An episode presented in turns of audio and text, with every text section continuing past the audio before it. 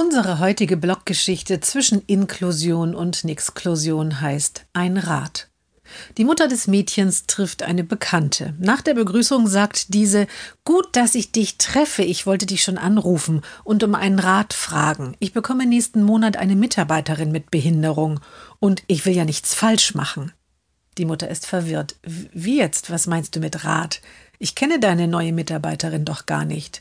Na ja, antwortet die Bekannt, die ist natürlich etwas anders als deine Tochter, aber vieles ist doch bestimmt ähnlich bei den Behinderten, oder?